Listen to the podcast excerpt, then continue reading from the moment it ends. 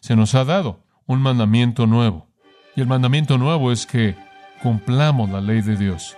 Lo que nunca podría ser hecho mediante la ley puede ser hecho mediante el amor provisto en nosotros por la salvación, la obra del Espíritu de Dios.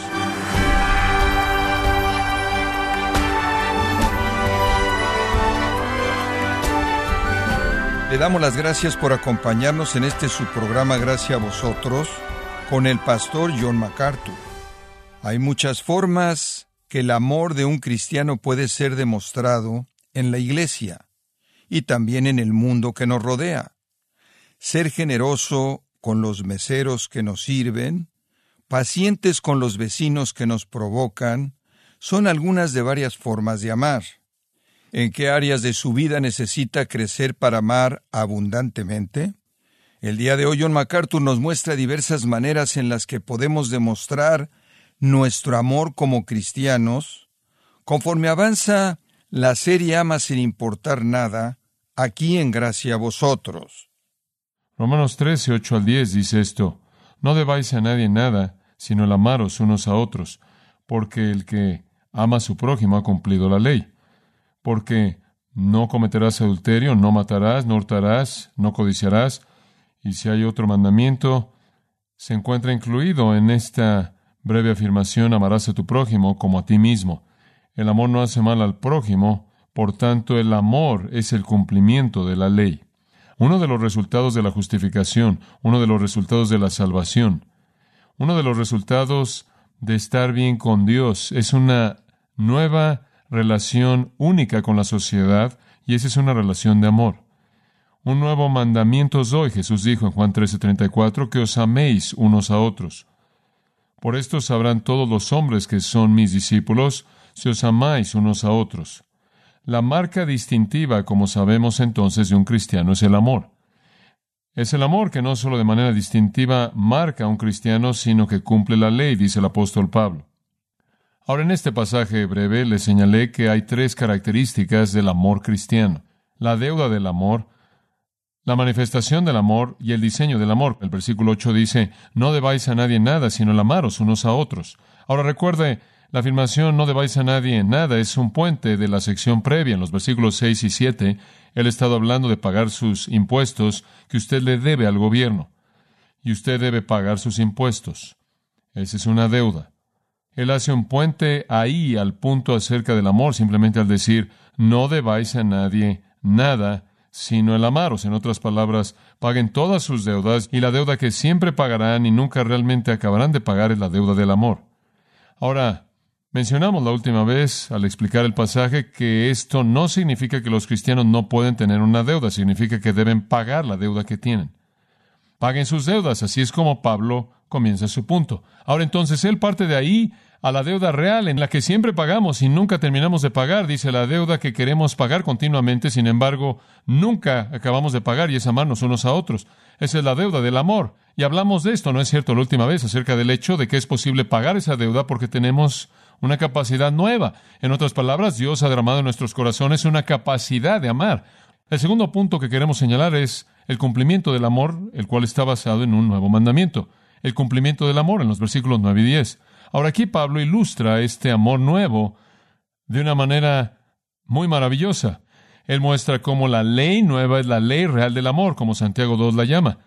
Es una ley que abarca todo, y él presenta su punto de una manera muy, muy maravillosa. Observa el versículo 9. ¿Por qué esto? dice él. No cometerás adulterio, no matarás, no hurtarás, no codiciarás. Y si hay cualquier otro mandamiento, está incluido en este dicho, esto es amarás a tu prójimo como a ti mismo. El amor no hace mal al prójimo. Ahora, aquí hay un resumen maravilloso de la ley de Dios. Y el apóstol Pablo da una ley, la ley de amor, y dice que esa ley cumple todas las demás leyes. En otras palabras, los diez mandamientos, y él nombra cuatro de los diez, y después él añade el de amar a su prójimo como a sí mismo, pero todos esos mandamientos son cumplidos en esa ley real nueva que Santiago llama la ley real de la libertad, que es la ley del amor. Y creo que es maravilloso mencionar en este punto que Pablo nos muestra que el amor y la ley no son contradictorios. el amor y la ley no se excluyen de manera mutua. El amor es el cumplimiento de la ley. De hecho, usted puede tomar todos los diez mandamientos y usted puede resumir los diez mandamientos en dos afirmaciones. Amarás a el Señor tu Dios con todo tu corazón, mente, alma y fuerzas y amarás a tu prójimo como a ti mismo. En esos dos mandamientos usted tiene toda la ley y los profetas juntos. Y este es el punto que Pablo está presentando. Si nosotros como cristianos decimos, ¿cómo puedo cumplir la ley de Dios? ¿Cómo puedo guardar toda la ley de Dios? La respuesta es en amor. El amor es el cumplimiento de la ley. Ahora, Pablo sugiere cuatro de los mandamientos, el séptimo, el sexto, el octavo y el décimo. Él deja fuera el quinto y el noveno de la segunda mitad de los diez mandamientos. Y no creo que haya alguna razón en particular para eso, él simplemente los está seleccionando como muestras de los diez mandamientos. Y esa es la razón por la que él dice, observa el versículo 9, y si hay algún otro mandamiento, él realmente solo está presentando una muestra de los diez mandamientos y tomando cuatro de ellos. Ahora, en cierta manera están fuera de secuencia a partir de nuestro texto hebreo. Esto es, vienen del texto hebreo, el séptimo, el sexto, el octavo y el décimo. Pero en la Septuaginta, el Antiguo Testamento griego, están en el orden de la lista ahí, como se enlista en Deuteronomio 5, 17 al 21. Entonces, Pablo aquí se está refiriendo, por lo menos en su propia mente, a un texto que es la Septuaginta. Esto es una traducción griega del Antiguo Testamento. Y él simplemente enlista cuatro de los mandamientos y dice, si ustedes tan solo saben esto, tienen la ley entera. La ley está resumida en esta afirmación. Amarás a tu prójimo como a ti mismo. La ley entera está resumida en esa afirmación. Entonces, la clave para obedecer la ley es el amor. Si amamos, vamos a obedecer la ley. Digo, esto es simple, no cometerás adulterio, es un punto mudo si usted ama a alguien, ¿no es cierto? Y si usted y una pareja decir, bueno, cometimos adulterio porque nos amábamos demasiado el uno al otro, y mi respuesta a eso es no cometieron adulterio porque se amaban el uno al otro muy poco, porque el amor no contamina, lo ve, el amor no roba la pureza, el amor no roba la santidad, el amor no hace eso, la lujuria hace eso, el egoísmo hace eso, usted nunca comete adulterio y usted nunca comete fornicación porque usted ama demasiado, lo hace porque usted ama muy poco, usted tiene demasiada lujuria. Y lo mismo con respecto a matar, no matarás. Ahora, si usted ama a alguien, no es necesario el mandato, ¿verdad? Digo, no necesito que alguien me recuerde no matar a la gente si yo los amo. Es innecesario decir, no hurtarás, no voy a quitarle lo que le pertenece a alguien a quien amo, no voy a codiciar lo que ellos tienen si los amo. Entonces el amor no es para reemplazar la ley, no estamos diciendo que lo viejo se acabó y lo nuevo está llegando. Lo que estamos diciendo es el amor, es lo que Pablo dice, es el cumplimiento de la ley. El amor nos da la médula, el meollo, para que entendamos cómo la ley entera de Dios puede ser cumplida. Y lo que Dios está buscando no es obediencia externa. Y eso es lo que esto dice. Digo, a los fariseos les gustaba decir, bueno, no cometemos adulterio, no matamos, no robamos y no codiciamos, pero en sus corazones estaban llenos de esto, ¿verdad? Estaban cometiendo adulterio con sus mentes, eran homicidas en sus pensamientos, con odio, robaban lo que podían robar y codiciaban lo que no tenían. Y entonces, si lo único que usted tuviera era la ley externa y su definición externa, usted de hecho podía cumplirla sin cumplir su intención. Esa es la razón por la que la Escritura dice la intención es que usted ame para que usted no cometa adulterio, no porque usted tiene miedo de que lo sorprendan o porque quiere ser piadoso, sino porque usted ama a la persona. Usted no debe matar, no porque usted quiere evitar el ser sorprendido, quiere aparecer como alguien religioso. Usted no mata, sino porque usted ama a la persona. En otras palabras, el guardar el mandamiento fluye del corazón de amor. Usted podría obedecer la ley por temor, seguro. Los hombres podrían temer el castigo de Dios, podrían temer el juicio de Dios, y entonces obedecen por temor.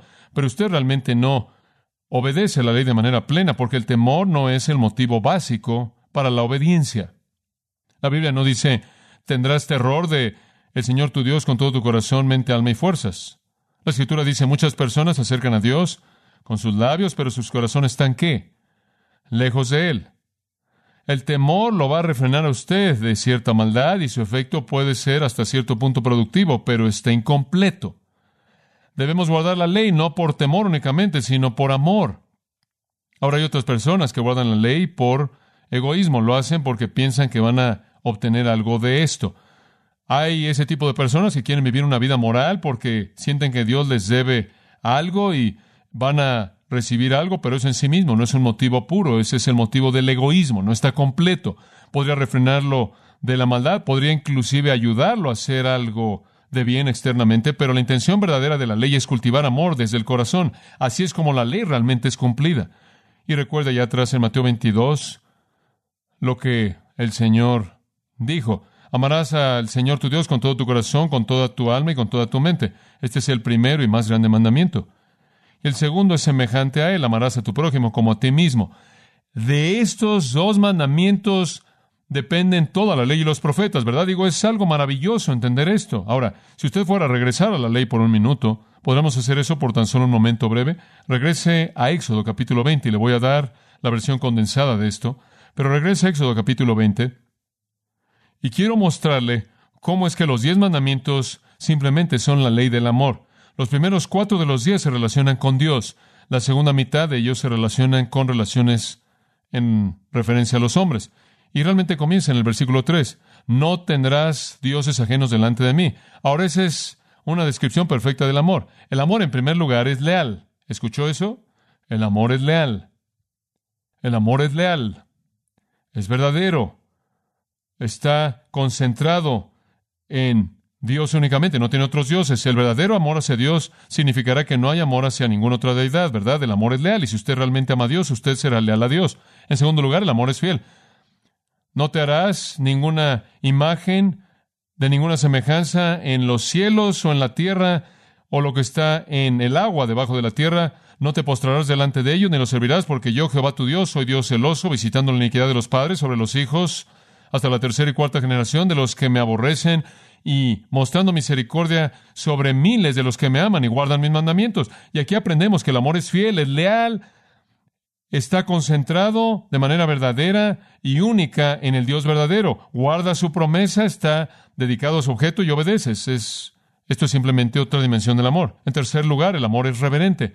No tomarás el nombre de Jehová tu Dios en vano, porque Jehová no tendrá por inocente al que tome su nombre en vano. Si usted ama a Dios, ¿Va a maldecir su nombre? Si usted ama a Dios, ¿va a ser infiel a su palabra? Si usted ama a Dios, ¿va a serle desleal y va a seguir otra deidad? Claro que no. Por lo tanto, el resumen de esos primeros tres es amor. Simplemente son maneras de demostrar amor.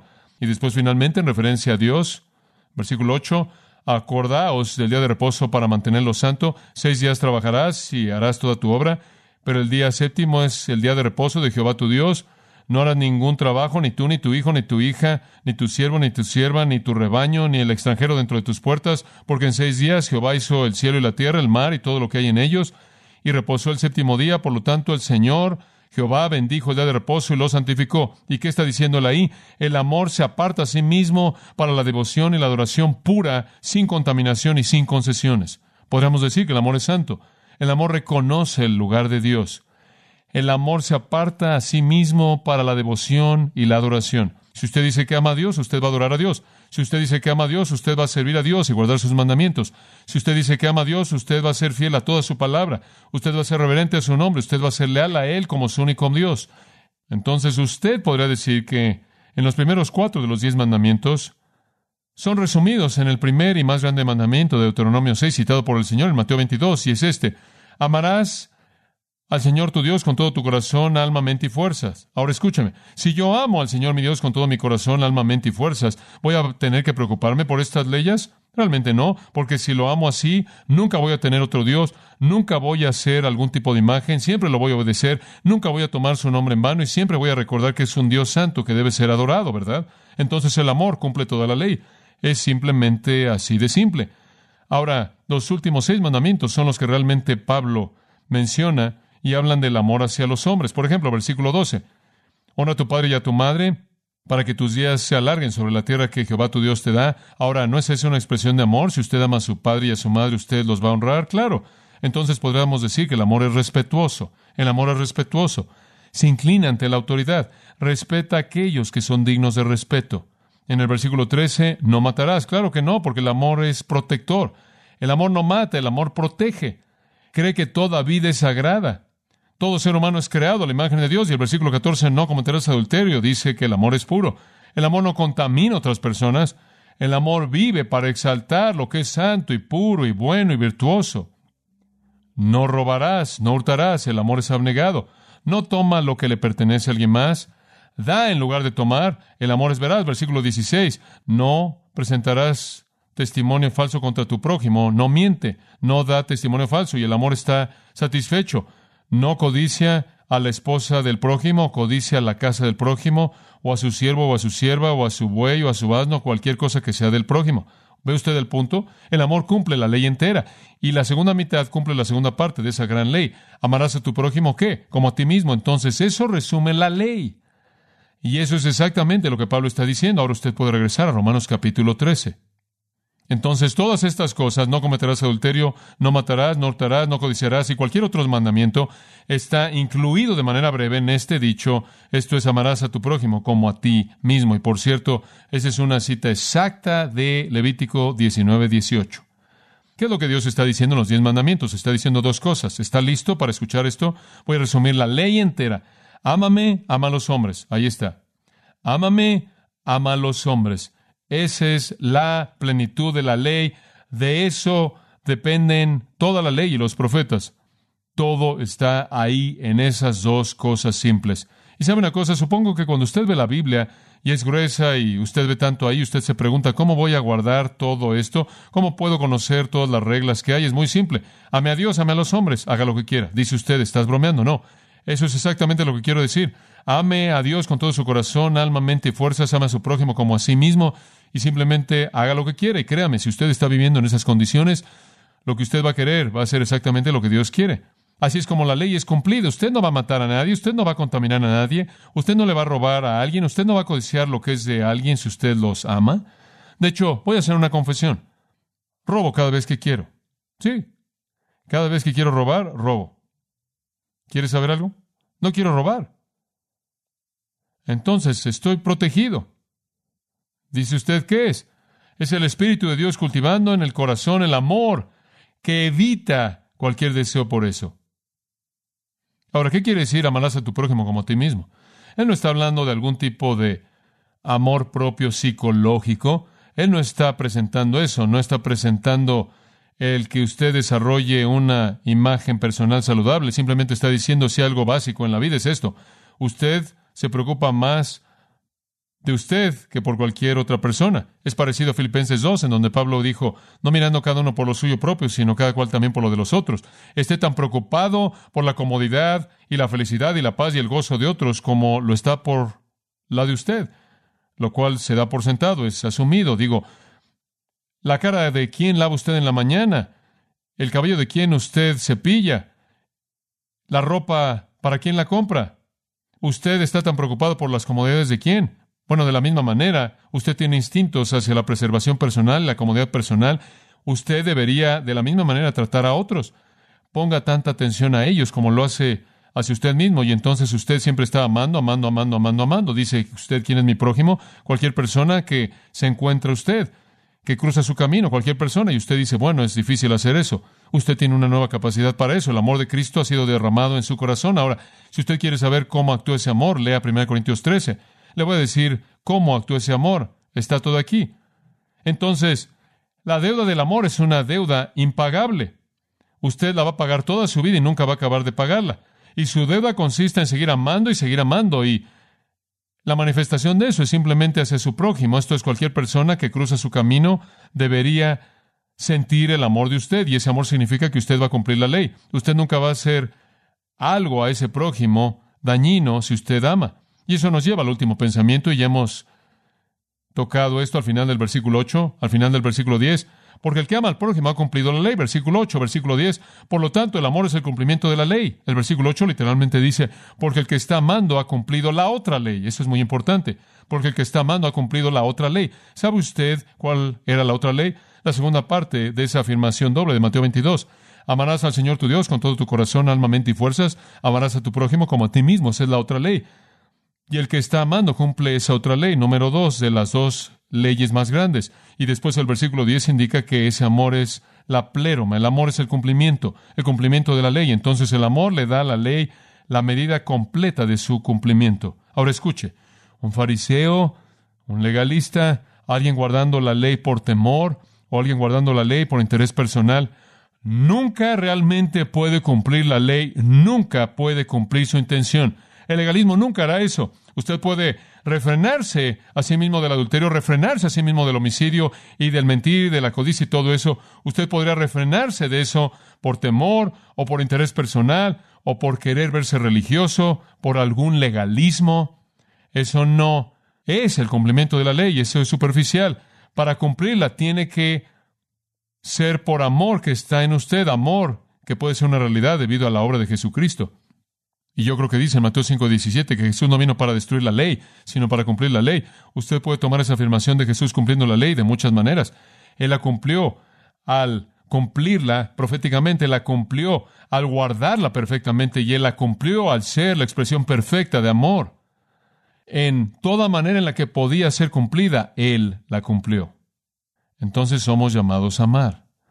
Y si amamos, cumplimos la ley entera. Y esa es nuestra relación única hacia la sociedad. Ahora recuerde, todos estamos de regreso al capítulo 12, versículo 1, cuando todo esto comenzó a desarrollarse. A partir del capítulo 3 hasta el final del capítulo 11, todo ha sido acerca de la salvación, redención. Ahora que somos redimidos, llegamos al capítulo 12 y vemos los resultados. En primer lugar, presentamos nuestros cuerpos y después no nos conformamos al mundo y después comenzamos a usar nuestros dones y después comenzamos a demostrar ciertas virtudes y gracias a la iglesia y al mundo que nos rodea. Y después, con respecto al gobierno, nos sometemos y pagamos nuestros impuestos. Y después, con respecto a nuestra relación hacia toda la sociedad, nos caracterizamos por el amor. Y de nuevo, estamos de regreso a Juan 13, 34 y 35. Este nuevo mandamiento os escribo que os améis unos a otros, por esto sabrán todos los hombres que son mis discípulos y el amor es el cumplimiento de la ley entera. Podría ser posible ilustrarlo así. ¿Alguna vez ha pensado en el hecho de que en la música básicamente hay siete notas? Es sorprendente. Usted sabe, un niño pequeño puede aprender esas siete notas en una hora, pero un Handel o Bach o Beethoven no podría agotar esas siete notas en toda una vida. Es increíble lo que esas siete notas pueden crear debido a un número casi infinito de combinaciones e interpretaciones. Esas siete notas expresan la gran música de heroísmo, la música suave de cortesía, porque el amor puede ser heroico y el amor puede ser cortés, el amor puede ser patriota, el amor puede ser expresado en el martirio, expresiones grandiosas de amor y de devoción, sin embargo, algunas veces en el acto más pequeño, más insignificante, una palabra en silencio, un toque amoroso, el amor, como la música es tan simple, un niño puede entenderla. Sus combinaciones son tan infinitas, una vida entera nunca podría comenzar a agotar sus posibilidades. Es una gracia tan amplia que incluye todo lo que existe en términos de la vida cristiana, actitud, palabras y acción. Es posible cumplir la ley. La única manera es mediante el amor. Entonces Pablo dice, esa debería ser su relación con toda persona a su alrededor. Ahora permítame ver si puedo ayudarle a ver cómo se manifiesta esto. Escuche con mucha atención. Quiero leer 1 Corintios 13, pero no quiero que vea su Biblia. Voy a leerle una paráfrasis. Vino de un grupo de personas en Sudáfrica. Escuche esto. 1 Corintios 13. Si tengo el idioma de manera perfecta y hablo como alguien que es su primer idioma y no tengo su amor hacia ellos, no soy nada. Si tengo diplomas y títulos y conozco todos los métodos actuales y no tengo su toque de entendimiento de amor, no soy nada. Si puedo discutir, debatir de manera exitosa contra las religiones de la gente y hacer que se vean como necios y no tengo su nota de amor, no soy nada. Si tengo toda la fe y grandes ideales y planes magníficos y no tengo su amor, que suda y sangra y llora y llora y ruega, no soy nada. Si doy mi ropa y dinero a ellos y no tengo su amor hacia ellos, no soy nada. Si rindo todos los prospectos, dejo hogar y amigos, hago sacrificios por una carrera misionera y me amargo y tengo egoísmo en medio de las molestias diarias de una vida misionera y no tengo el amor que sé de sus derechos, su recreación y sus planes superficiales, no soy nada. La virtud ha dejado de salir de mí. Si puedo curar todo tipo de enfermedad, pero hiero corazones y lastimo sentimientos por falta de su amor, que es amable, no soy nada. Si puedo escribir artículos o publicar libros que ganan el aplauso, pero no puedo transcribir la palabra de la cruz en el lenguaje de su amor, no soy nada. Debemos una deuda, y la deuda que debemos es amar. Es posible, porque tenemos una capacidad nueva. Se nos ha dado un mandamiento nuevo. Y el mandamiento nuevo es que, de hecho, hagamos eso. El diseño es que cumplamos la ley de Dios. Lo que nunca podría ser hecho mediante la ley, puede ser hecho mediante el amor provisto en nosotros por la salvación, la obra del Espíritu de Dios. Si hay algo que por necesidad necesita caracterizar a los creyentes es la expresión del amor. La expresión del amor. El mundo nos está viendo. Y también el Señor. Y lo que ambos quieren ver es amor en las cosas pequeñas como también en las cosas grandes.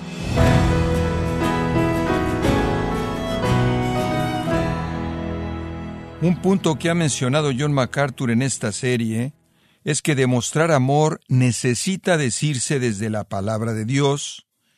En otras palabras, enseñar la palabra de Dios. Estamos en la serie Ama sin importar nada, aquí en gracia a vosotros. Estimado oyente, le invitamos a leer el libro Isaías 53, El siervo sufriente, escrito por John MacArthur, donde nos muestra cómo las palabras proféticas de Isaías iluminan las verdades de la crucifixión de Cristo. Lo puede obtener en gracia.org o en su librería cristiana más cercana. Y le recuerdo también que puede descargar todos los sermones de esta serie ama sin importar nada, así como todos aquellos que ha escuchado en días, semanas y meses anteriores, animándole a leer artículos relevantes en nuestra sección de blogs en gracia.org. Si tiene alguna pregunta o desea conocer más de nuestro ministerio, como son todos los libros del pastor John MacArthur en español o los sermones en CD, que también usted puede adquirir, escríbanos y por favor mencione la estación de radio por medio de la cual usted nos escucha en gracia a vosotros. Es importante conocer no solo el país y ciudad de donde usted nos escucha, sino también la radio. Para quienes contactan nuestro ministerio por primera vez, pueden solicitar una copia del mensaje de promoción sin costo alguno, un mensaje por oyente únicamente. Si usted vive en los Estados Unidos o Puerto Rico, escríbanos a Gracia Vosotros, P.O. Box 4000, Panorama City, California 91412. O puede escribirnos a través del siguiente correo electrónico radio arroba gracia.org. En nombre del pastor John MacArthur, nuestra coordinadora de estaciones, Marilina Caruli, y del personal, le damos las gracias invitándole para que nos acompañe en la próxima edición para continuar desatando la verdad de Dios un versículo a la vez, aquí en Gracia a Vosotros.